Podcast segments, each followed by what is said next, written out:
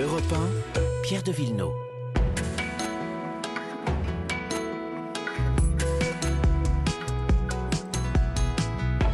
Dans un instant, les questions d'histoire et de patrimoine. Bonjour Laure d'Autriche. Bonjour Pierre. Aujourd'hui On va parler des fortifications et notamment dans la zone de Verdun. Mais d'abord l'environnement. Bonjour Virginie Salmen. Bonjour Pierre, bonjour Laure et bonjour à tous. Vous avez repéré des cahiers d'activités pour les enfants en cette période de vacances confinement. Vous avez bien raison. Ils peuvent les utiliser tout seuls, sans forcément l'aide des parents. Et ça va un peu les, les sortir des écrans. Hein. Oui, des cahiers d'activité à tonalité environnement, bien sûr. Alors, comme nos enfants ont eu une scolarité parfois en pointillé ces temps-ci, on Oui. peut avoir envie de leur mettre entre les mains un cahier de vacances dès maintenant, sans attendre l'été, pour revenir sur quelques éléments clés du programme euh, de maths et de français notamment.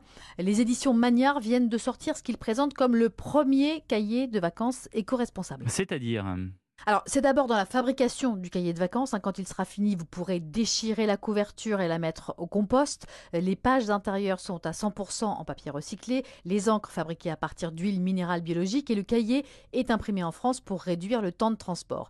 À l'intérieur, les enfants trouveront euh, une feuille de papier ensemencé, donc du papier truffé de graines de coquelicots qu'ils pourront planter. sympa. Et en dehors du français et des maths, eh bien, toutes les leçons, tous les encadrés et les jeux sont sur le thème de la découverte de l'environnement qui plaît souvent beaucoup aux enfants. Et vous avez déniché un, un joli livre pour les enfants qui aiment, eux, dessiner. Oui, c'est un livre cahier de dessin qui s'appelle Recycle Art aux éditions Larousse Jeunesse. À l'intérieur, il y a des photos d'objets de la vie quotidienne, donc euh, une pile, des chaussettes, une boîte d'œufs. Et l'idée, c'est que l'enfant détourne l'objet de son usage initial et qu'il dessine directement sur le livre. Alors cet objet, il en fait une fusée, une montgolfière, un bateau, il dessine le ciel, le décor autour.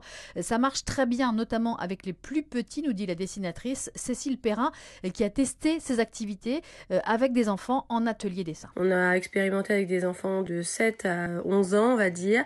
Et plus ils sont petits, plus ils, n'ont aucune limite en fait. Ils arrivent vraiment à expérimenter euh, tout seuls, à dessiner. Une photo d'un objet, ça leur donne euh, mille possibilités. Donc ça peut être intéressant de lire avec eux au début euh, les choses sur le recyclage. Et en plus, je pense que les parents peuvent apprendre pas mal de choses parce que euh, il y a plein d'infos euh, rigolotes et qu'on a rendu vraiment ludique, pas du tout dans un côté euh, qui donne des leçons.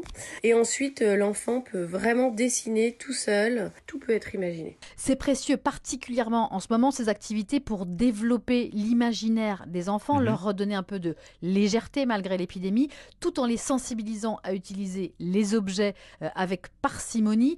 Alors les autrices du livre leur parlent de leur quotidien, par exemple, il faut 45 canettes en métal pour fabriquer une trottinette. Ce livre s'appelle Recycle Art de Virginie Aladjidi et Cécile Perrin aux éditions Larousse Jeunesse. Il vient de sortir cette semaine. Et le cahier de vacances éco-responsable dont je vous parlais tout à l'heure, c'est chez Magnard de la maternelle au CM2. Merci Virginie Salmen. À la semaine prochaine. À la semaine prochaine.